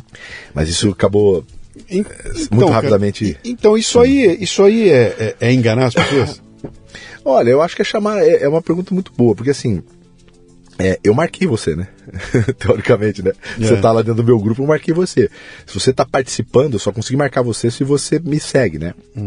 Então, assim, eu acho que é mais sobre chamar a atenção, né? E, e depois o resto, se vale a pena, você vai marcar comigo ou não. E depende de como, por onde ele veio, né? Você tem toda uma trajetória. Então, esse cara que recebe seu e-mail, eu peguei, eu comprei uma lista e te mandei um e-mail, é um outro negócio. Sim, Não, isso, aí, isso já é ilegal, ilegalidade já. Você Por já exemplo. tá aí na lega- na ilegalidade. Mas aí, mas, mas, aí, mas, Mas aí, ou- ou você clicou, às vezes, um, no- você, você, ah, você baixou um material meu, por exemplo, Aham. você baixou um material meu, você se Não, interessa pelo assunto. Claro, claro. Aí, aí eu vejo isso, isso, é, isso é, é perfeito. Mas- quando você fala de eu comprar, de eu comprar a lista e mandar adiante, Hum. isso é uma questão operacional que é muito fácil você definir se é ilegal ou legal ou Sim, não, sim, né? Eu quero, eu quero abordar a questão dos valores envolvidos nessa, nesse processo todo, né? Quer dizer, ah, a, a maioria das pessoas que eu vejo, ela não está preocupada com algum valor envolvido na troca. Cara, eu quero teu dinheiro, bicho. Eu quero Em tua geral, grana. sim. E se para isso eu vou tiver que dançar com a bunda virada para você aqui em cima da mesa, eu vou dançar desde que no final o dinheiro venha, né?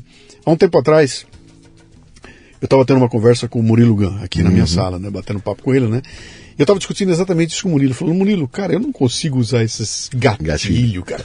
Essa história de dizer que o cara, o carrinho vai fechar às 23 e 45 que só tem 100 vagas, um negócio de internet, que se quiser dar mil, pode dar mil. milhão. Não tem escassez nenhuma. E, e cara, é uma puta de uma, não, tem que ser com pressa, aquela puta com aqueles e-mails complicados. Eu falei, ô, Murilo, eu não, eu não consigo fazer isso. Eu não consigo fazer porque eu tenho a impressão que eu estou tratando o meu público como um idiota. Né? E a base do meu trabalho é tratar meu público como alguém inteligente. Eu, do outro lado do microfone aqui tem um cara inteligente me ouvindo, logo eu tenho que respeitar a inteligência dele. Se eu mando para ele uma, um gatilho, eu estou dizendo, ô seu idiota, eu vou te, vou te, vou te conduzir, né? E aí o Murilo falou para mim uma coisa interessante. Ele falou, cara, eu, tava com a mesma dúvida, eu também estava incomodado e tudo mais. Aí um dia eu conversei com um desses gurus de vendas e o cara perguntou para mim, falou, Murilo, o que, que você quer fazer? Você quer vender? Se você quer vender, tem que fazer. Entendeu? Se você não quiser vender, continua com a tua pureza, vai, vai, mas fique claro que você não vai vender. Agora, se você quiser vender, tem que fazer. Então, tem um choque de valores nesse momento aí que é complicado, cara. Né? Muito. Vale qualquer coisa para eu obter o dinheiro que eu quero lá no final? Ó, assim, aí você está me perguntando, né? Primeiro, obviamente, não. né? A gente, por exemplo, lá, tanto no SV quanto nos seus clubes, a gente nega a venda. Então, por exemplo, tem gente querendo, o cara vem, ah, eu quero comprar 10 treinamentos. Ele tem outros problemas bem mais básicos, por exemplo, antes de fazer isso. Falou, cara, primeiro faz o seguinte: vai, vamos fazer uma, uma, uma, uma- palestra de duas horas aí, para alinhar a galera, passar os conceitos básicos, fazer uma inauguração do negócio. Depois eu vou te passar, não sou eu, você vai falar com outra pessoa. Direto, às vezes a gente repassa para outra pessoa, não ganha nada disso, encaminha com uma outra solução. São valores individuais. Agora, sobre gatilhos, por exemplo, gatilhos são ferramentas que ajudam as pessoas a clarificar, organizar ou tomar decisões mais rápidas. Tá, on- onde onde está o limite? O- o- Onde está a linha? se no final você entrega. Porque tem gente que às vezes ela, para tomar uma decisão, ela tem uma, uma jornada diferente da outra. E às vezes a pessoa não consumindo aquilo, por exemplo, vou dar um exemplo, né? aquele produto, aquele serviço, que- que eu acredito realmente que vai ajudar ela de alguma maneira, pode ser pessoal, pode ser técnica de venda, pode ser é, é, curso de Eu- cozinhar. eu vou te ensinar a conquistar a mulher dos seus sonhos em 30 dias. se ele acredita se de verdade isso acontece, ele tem casos, se isso já aconteceu, se realmente funciona, né? Tem gente que, por exemplo, entra e fala, ah, isso aqui não vai... Isso aqui é nível de consciência de compra. Se eu não usar gatilho, esse cara que vai se beneficiar do meu negócio, né? Ele nunca vai comprar. Quem não tem perfil para comprar, que não precisa, por exemplo, tô casado, não preciso con- conquistar a mulher, esse cara não vai ser público. Então, assim, nem vou gastar dinheiro, ou esse cara, se ele receber alguma mensagem, ele não vai comprar. Mas você está considerando o tempo todo aí que você tem um produto honesto. Exatamente. Você tem Esse é o um pro- primeiro passo. Eu Você não não, tô tem, nem- eu não- você não eu- tem derruba qualquer outro valor. Mas vamos lá, vamos discutir uma coisa aqui, que é. Eu, eu não estou nem preocupado se o produto funciona ou não. Eu estou preocupado se o vendedor acredita naquilo ou não. Então ele vai dizer, olha, eu tenho. Eu, eu fiz um post ontem. Anteontem. Eu fiz um post no domingo. Não, foi ontem. Foi ontem, domingo. Foi ontem. Domingo, É, é ontem. mostrando. Eu, eu fiz uma baita publicação. Quando começou o negócio da pandemia, tudo que eu vi que o negócio estava esquisito, falei, cara, tá, tem uma psicose tomando conta da humanidade, tá todo mundo enlouquecendo. O que, que é isso? Eu fui fazer um- uma pesquisa. Publiquei um monte de material legal sobre psicose. eh, eh, da sociedade, né? E no meio fui encontrando algumas coisas. E aí encontrei um negócio interessante que ontem eu fiz um post curiosíssimo, né? Falando dos. Uh, uh, vou botar em português, tá? Alargadores anais do Dr. Yang não sei o quê. 1800 e abobrinha, o cara botou para vender lá, era uma caixinha, que vinha três, quatro alargadores anais, o menorzinho até o maiorzão. Então o que que era? Era um canudo com uma, uma bola na ponta, né? E o cara dizia lá o seguinte, falei, cara, esse alargador anal, ele, bem, ele deve ser utilizado Uh, então você deita, não sei o que, passa, enfia o alargador, vai ampliando ele aqui, e com isso você vai curar. E aí o cara lista tudo que aquilo curava, cara, de enxaqueca a loucura. Ele falava, cara, isso aqui é muito bom para quem tem problemas mentais, o pessoal que tá maluco aí, eu curo com esse treco aqui. E botou aquilo à venda, aquilo fez um puta de um barulho, né? Eu achei ele tão curioso que eu, eu fui pesquisar o negócio. Eu falei, não é possível. Eu fui ver os anúncios, fui ver a, a conversa, tinha lá a bula, né? E, e eu falei, cara, esse cara aqui, ou é um tremendo de um picareta, ou ele acredita seriamente que esse treco funciona. E foi até que uma vez um, proibiram, nos anos 30, os caras proibiram aquilo. Alguém com um pouquinho mais de consciência. É, hoje virou um plug anal que tem outras, outras uh, aplicações, né? Que talvez até cure loucura. Não, mas né? eu achei curioso que eu falei, cara, e, e, e tá muito claro que esse Dr. Dr. Young, ele ah. acredita no que ele está vendendo. Né? E arrasta com ele um monte de gente que Sem foi consumir aquilo lá. Sem então, é, eu acho que esse cara é muito menos picareta do que aquele outro que não acredita no que está vendendo e, é. e, faz a venda. Mas é difícil você ter um certo, certo sucesso quando você não acredita no que você vende. Uhum. É muito difícil, porque vender é um trabalho muito difícil. Se você não acreditar demais, cara, um quarto não separa. Até para até pra negociar, você precisa acreditar. É, porque assim, na, nada que não é natural da pessoa, ela consegue manter por muito tempo. Né? Ela, uhum. Você vai, vai, esticando, aí gera estresse quando você estica. Então, por exemplo, uma pessoa que é contratada, ela vai fazer trabalho burocrático e ela não tem um perfil é, de comportamento ou de personalidade organizado, né? Ela até consegue fazer no início porque ela precisa do dinheiro, ela precisa do emprego, mas pouco tempo depois ela vai voltar para o estado natural dela. Sim. Não dá para você continuar esticado todo momento. Né? Então é a mesma coisa com o vendedor. Se o cara não acreditar naquilo, é difícil ele ter um certo sucesso. Tem um monte, né? Isso eu não estou falando que não tem. Mas para ter sucesso, ganhar um pouco mais de dinheiro, entender, é, é, é prosperar na, na, na no, no, no, trabalho comercial, ele precisa acreditar. Eu falo, né? Comprar aquilo que ele vende. Não necessariamente comprar. O cara que trabalha numa Porsche, por exemplo, como vendedor ali, dificilmente ele vai ter um Porsche, né? O vendedor Sim. de Porsche. Mas em concessionária. Geralmente o dono da loja que vende ele até tem. Mas, é, mas se ele não acreditar que vale 800, 1 milhão, 1 milhão 200 que lá, é dificilmente ele consegue contra-argumentar. As pessoas sentem, né, né na, na firmeza da voz. É, então isso tudo tá, tá, tá muito alinhado com, com, com, com, a crença, né? Mas essa questão, essa história que você falou do, do, do anal aí, é, é, é, a história de como começou a vendas moderna, né? Que, só que a vendas moderna era o snake oil. Então, o, aqueles vendedores no Velho Oeste com, a, com o vidrinho de, de um elixir.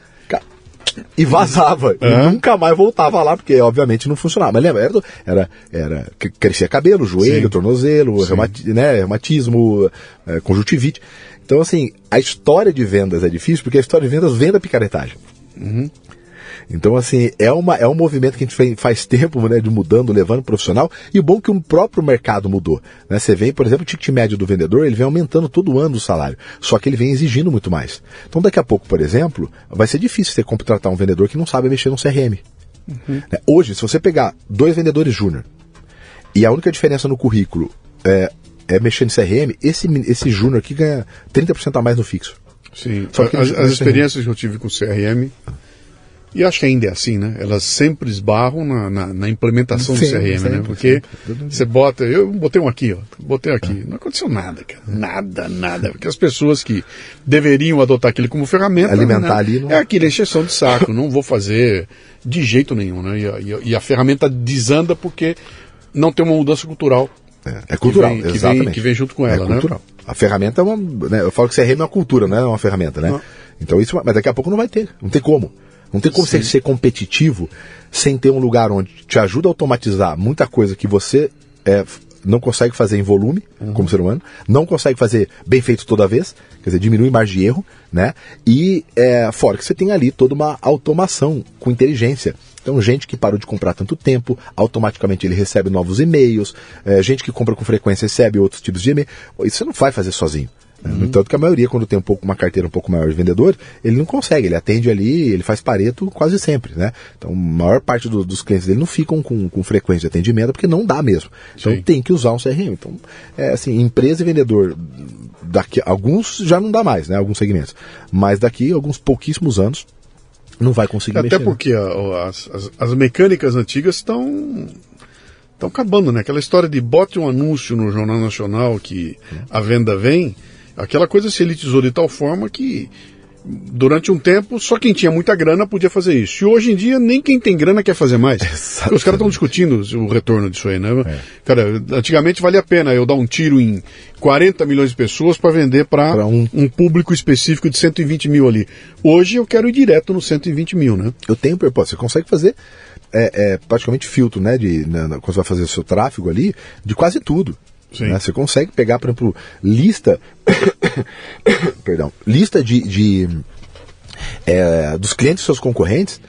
E você puxa ali as características e consegue criar campanhas baseadas nas características dos, seus, dos clientes seus concorrentes. Quer dizer, você consegue ver por região, por gosto. Uhum. Né? Ah, gosto de comprar produtos de luxo. Gosto, você consegue fazer praticamente por isso. Por que, que eu vou dar um tiro de 12 se eu consigo acertar uhum especificamente é, naquele grupo. Entendeu? Então entender sobre isso. Venda porta a porta, né?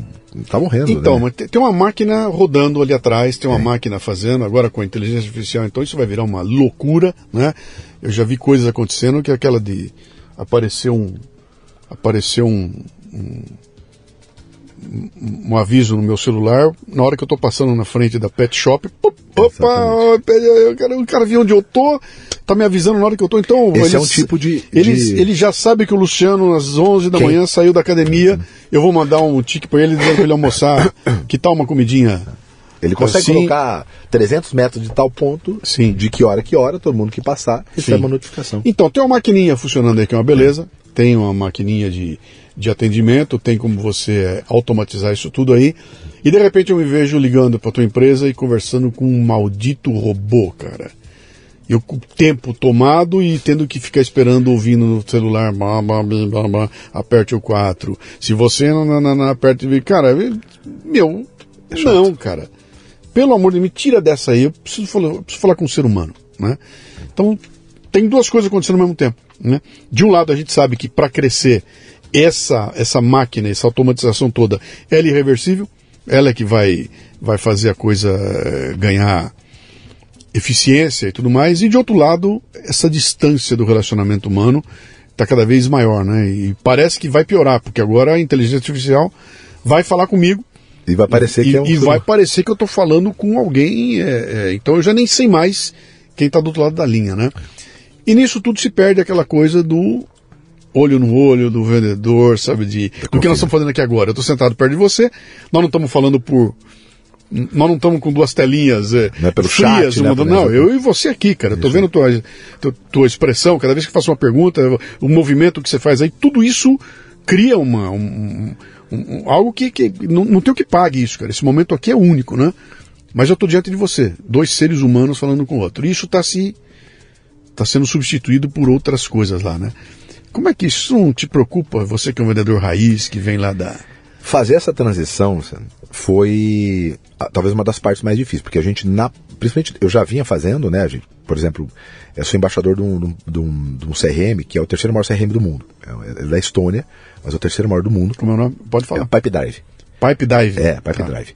E Pipe Drive. Pipe Drive. Pipe Drive, é. tá. E ele, e, e assim, é, eu sou o maior gerador de drives da América Latina deles. Então a gente uhum. tem uma audiência muito forte de vendas tal, e já está com eles há, há dois anos e usa já também há, há muito tempo, né?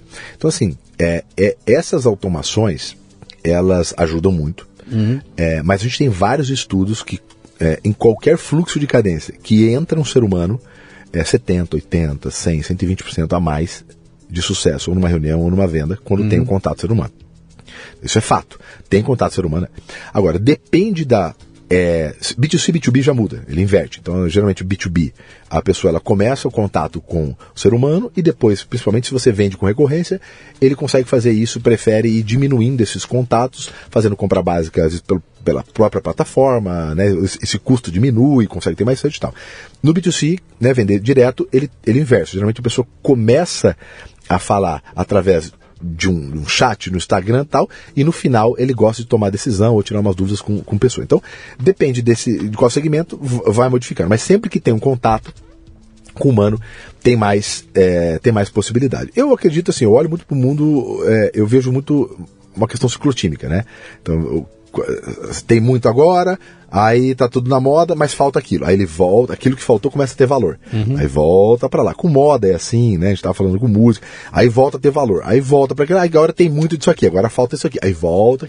Então eu acho uma coisa muito ciclotímica. Vamos voltar no Faustão para te uhum. exemplificar, né? É. A televisão vem toda formatada, aqueles robôs apresentando aquela coisa toda.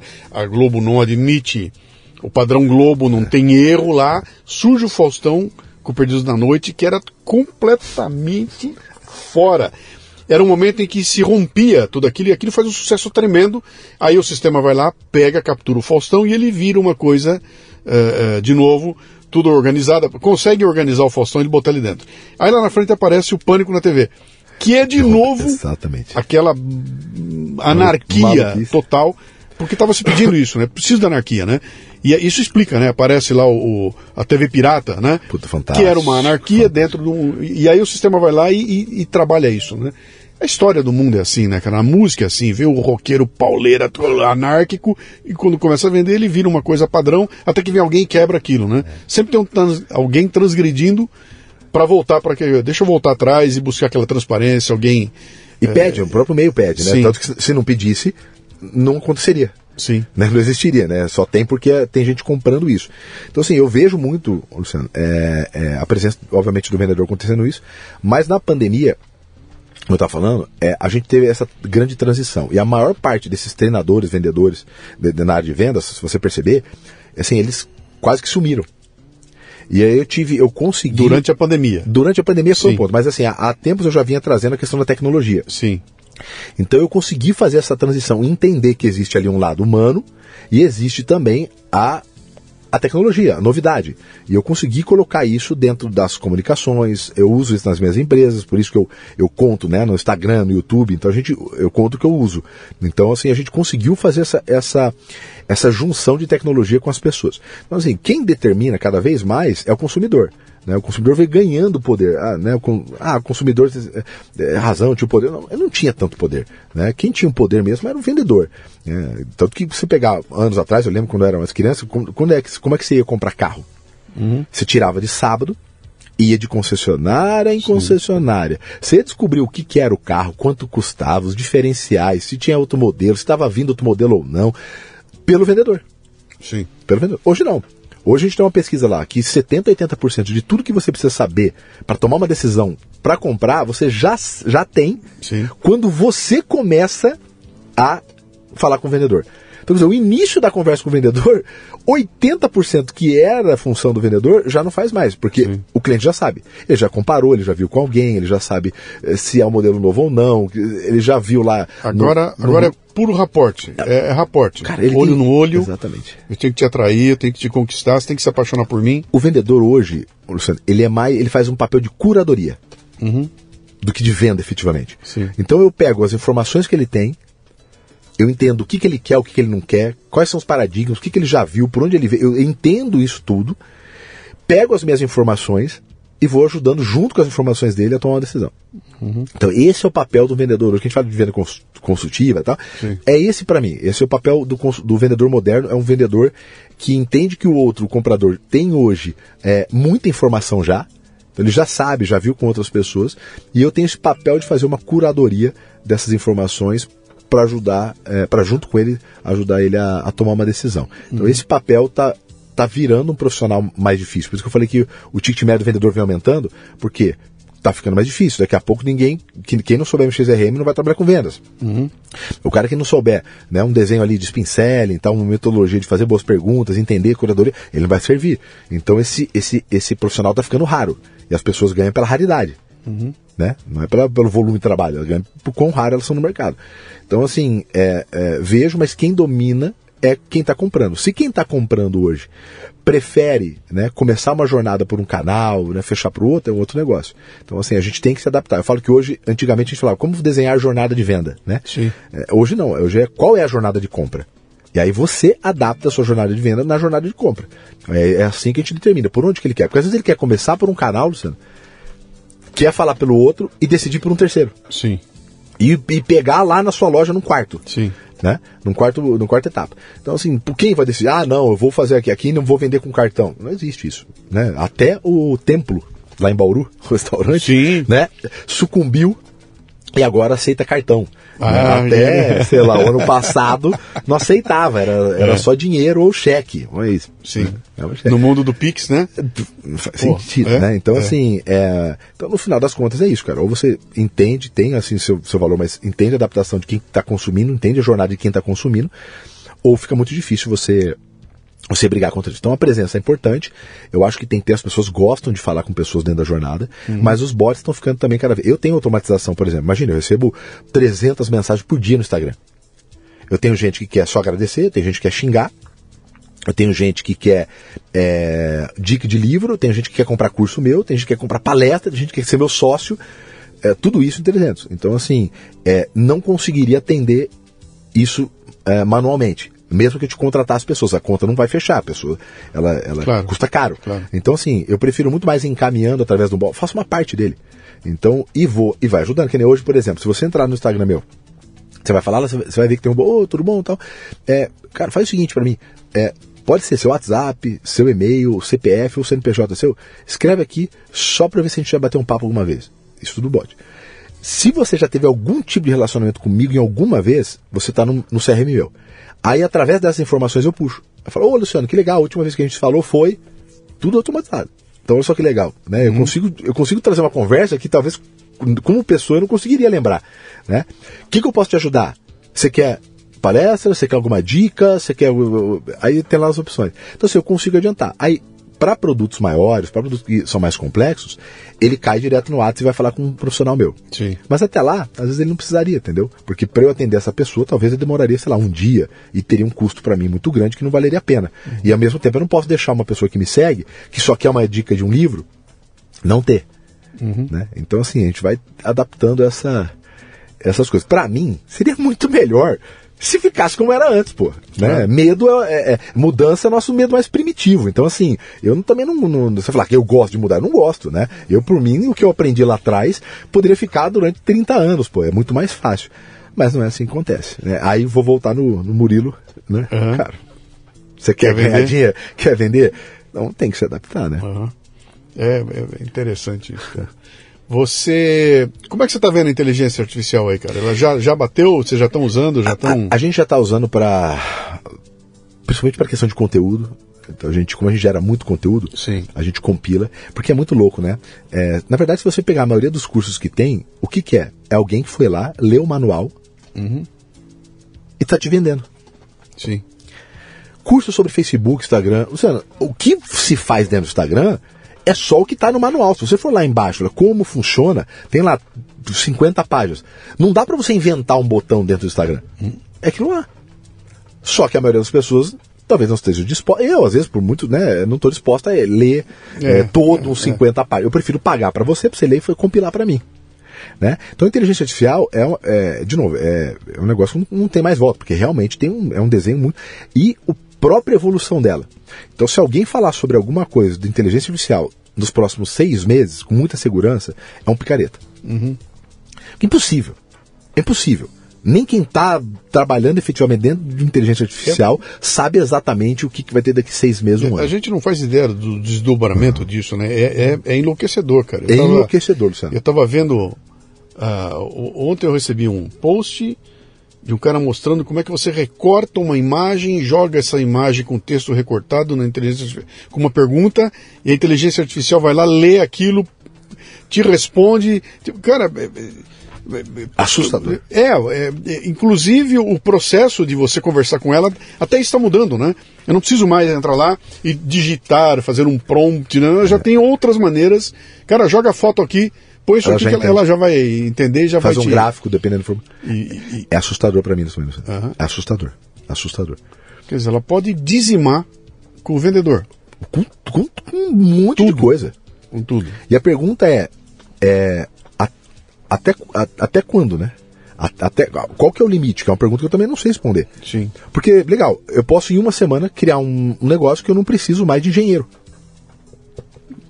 Não, Os não- advogados não- têm várias pesquisas, né? Sim, é, já estão já usando. Ganha, é, é muito melhor Não, mas do que vamos, os... vamos, vamos, vamos, vamos na. Eu faço o quê com não, 139 Não bota engenheiro que o prédio cai, tá? Vamos botar um É. negócio que o prédio não cai, né? É. Cara, você é capaz de se transformar num influencer especializado em dores na coluna sem nunca ter visto como é que funciona uma coluna, só com o chat GPT. Olha que loucura que você está falando. Eu, eu tava aqui no, no hotel aqui e a gente conheceu um casal de, de médicos e, e, e, e ele falou isso ontem. Uhum. Ele falou assim, com essa. é, primeiro com o pessoal que é tudo para ontem, né? Então, é, o pessoal não tá, não tá tendo mais é, residência. A galera não quer fazer residência no mundo de área. Ele prefere fazer uma especialização de seis meses. E, então, você não fica lá mais dois, três anos. Ele prefere fazer isso. Aí ele faz um barulho no Instagram e fica. Você tem pessoas muito rasas hoje na- em medicina por causa Sim, disso. Ele falou, lugar. as pessoas não Em querem todo- fazer. em todo lugar. Em todo lugar. Ele deu um exemplo, você falou do. É assustador. Então, assim, mas tudo bem, se eu fizer alguma coisa para os advogados, por exemplo, em que a própria inteligência vai aprendendo e escrevendo é, é, é, peças melhores que o advogado. Sim. Eu faço o quê com um bilhão e meio de advogado mano? de, de terça para quarta? Sim. Você entendeu o impacto disso no. Você faz o quê? Sim. É que nem, é que nem o. É que nem o, o caminhão sem motorista da Tesla, cara. Vamos fazer? Vamos. O que, que eu faço com um milhão e duzentos mil motoristas de caminhão Ponto. aí, cara? Ponto. Né? Olha, olha, olha Schumpeter aí com a destruição criativa, né? Quer dizer, você destrói um monte de funções que vão ter que se organizar. A história do mundo é isso, né? A questão toda que está vindo aqui agora é que a, a, a abrangência desse negócio aí é, Cara, é, é impensável. Ela está em todos os lugares, está embarcada, já vai, já está dentro do meu celular aqui e de repente ela está me escravizando, cara. E a velocidade, eu- eu- outro dia eu mim, fiz pra mim. uma, outro dia eu fiz um, acho que foi até num, eu não me lembro se foi numa live, se foi aqui num, num, num dos, num dos programas recentes aqui que eu estava comentando. Quer dizer, você, nós estamos aos poucos eliminando das pessoas um determinado tipo de inteligência, né? Você você garotão, não sei se é tua época você ainda pegou isso, né? Você tinha que saber calcular o troco. Tem. é isso aí. Eu fui ali na banca da, da, da- na, na feirinha, comprei dois chuchu e dei quatro. O chuchu custou 2,80. Eu tenho que ter quanto de volta na cabeça rapidamente? 1,20. A gente foi treinado a vida inteira a fazer isso, a lidar com as moedinhas e tudo mais, né? Cadê isso com a geração nova, cara? Tem mais. Eu não dou mais quatro para ter que dar o troco. É, não preciso, eu, um não preciso pix. raciocinar, né? É, não, então, e aí você está perdendo um tipo de inteligência. Nós estamos abrindo mão de um tipo de inteligência aí que é fundamental, cara, para você poder raciocinar, julgar, tomar decisão, resolver não problemas. Legenda, Luciano. Pois é. legenda. Pois é. Você, não sei se já fez algum teste desse jeito. Faz, é incrível. Põe uma foto de alguma coisa e na legenda, é, é, né, alguma coisa que chama atenção, escreve na legenda alguma coisa contrária, ou explicando. Sim. Pra galera, puta, você viu isso aqui, isso aqui. Imagina eu falando isso. Sim. Eu também odeio. Escreve, você vai ver a quantidade de gente logo nos comentários não ser- xingando, Não, julgando. não precisa nem ser muito isso, não. Você bota lá que eu vou lançar o meu livro quarta-feira, às 8 da noite, no Shopping Iguatemi. E vai entrar embaixo aqui. Onde vai ser? Que horas é? Como é que é? Vai ter o livro? O livro vai estar à venda lá no Pronto. local. Você fala, cara. mais sim, melhor ainda. Não lê a legenda. É. Não lê a legenda. E não, lê- e não lê por que, que não. Por quê? Porque não tem necessidade. Hum.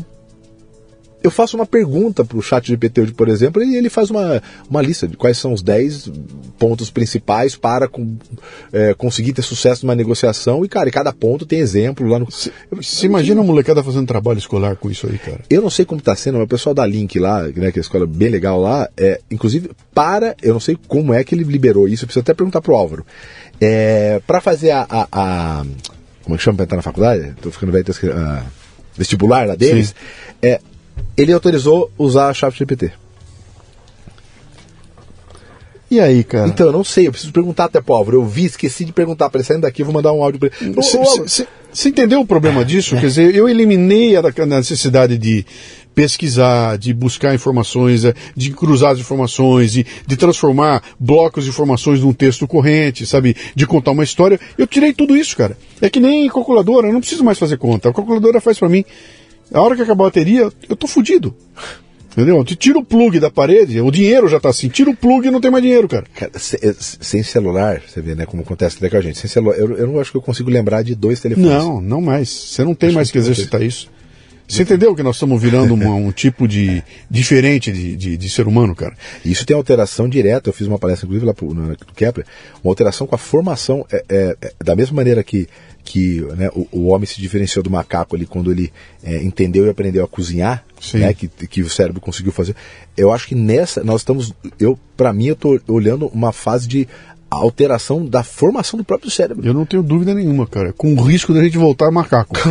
e voltar a ser macaco, eu, cara. Olha, eu acho isso. Eu, eu, é uma pessoa que eu, eu sou entrevistar, que é difícil, acho que ela voltou para a França, é, é a doutora Suzana Herculano. Uhum. Né? E, e, ela, e, ela tem um, um, um, vídeo dela, tem um vídeo com, lá, acho que 20 milhões de visualizações, um TED dela falando sobre é, porque é, ela é tão fantástica, ela, ela, ela foi, se eu não me engano, o método que é utilizado hoje para contar neurônios é, foi ela que desenvolveu no uhum. mundo inteiro. E ela estava explicando e foi e essa evolução, onde que aconteceu? Foi quando o cérebro começou a aprender a cozinhar e por quê? Né? Porque aí o cérebro conseguiu não ter que fazer tanto. A gente está fazendo tão poucas coisas Sim. que é, é, claramente vai haver uma, uma parte de transformação. Inclusive, ontem estava vendo uma, uma palestra muito legal sobre TDAH. Né? Por que, que essa evolução sempre existiu, mas por que, que essa evolução porcentagem tão grande? Né? Justamente pelo, pelo cotidiano, dia a dia, das telas. Né? Sim. Então, assim, é muito preocupante, é, falando especificamente da inteligência artificial da sua pergunta, é, acho impossível alguém especificamente, ou que a gente tenha acesso, conseguir cravar alguma coisa seis meses para frente de inteligência artificial. Não, não acho, acho, acho, muito difícil. Né? É, é, mas é, ali, mais do que uma decisão sobre tecnologia, é uma, é uma, é uma decisão é, social, humana. Uhum. É, porque, como a gente falou, o que, que, você faz com, com um bilhão de, de advogados? Faz o que com 350 Meu cara, está chegando um mundo onde nós vamos precisar do Arnold Schwarzenegger, cara. do comando para matar, daqui, sozinho, é, puta, ele, sensacional. I'll be back. É, isso aí nós vamos precisar, viu, cara? É, Meu caro, bom, quem quiser te encontrar, quem quiser saber das coisas que você anda fazendo, é. quem quer conhecer teus teus projetos, tudo, como é que te acha? Vamos lá. O caminho mais fácil é no Instagram, Thiago Concer o Oficial. Teu, o teu Thiago não tem H. TH. TH, então é TH, TH, Thiago, Thiago Concer. C-O-N, de navio, C-E-R, então Thiago Concer, tudo junto, oficial, mas a gente jogar Thiago Concer, já vai aparecer lá. Tá. É, lá tem, uh, tem um Linktree na minha bio, lá tem tudo, então se você quiser, a gente tem muita coisa gratuita lá também, uhum. nós somos o maior canal do YouTube do Brasil, a gente está chegando a quase 500 mil inscritos no canal lá, tem vídeo toda semana com técnica de venda, gestão, não só para o vendedor, mas para o gestor também, é, e o Instagram, que a gente faz muito conteúdo lá, tem uhum. caixinha de perguntas que o pessoal usa muito como uma mini mentoria, né? Então no Instagram você consegue encontrar tudo lá, inclusive né, o CRM lá, se você quiser baixar gratuitamente, tem curso para você aprender gratuito. Uhum. Tem muita coisa gratuita lá que vale a pena, o Instagram é o caminho mais fácil. Maravilha. É. Vamos lá, meu caro, e vamos tocando aí, porque o, o, o, mundo não sabe do que os boruenses são capazes. Já, Só de viver lá um tempo já, já mostra que nós somos meio que um Art Schwarzenegger. Grande abraço, irmão. cara. Muito valeu. Papo, Tamo valeu. junto aí. Muito bem, termina aqui mais um Leadercast. A transcrição deste programa você encontra no leadercast.com.br. Você ouviu o Leadercast com Luciano Pires. Mais uma isca intelectual do Café Brasil. Acompanhe os programas pelo portal cafebrasil.com.br.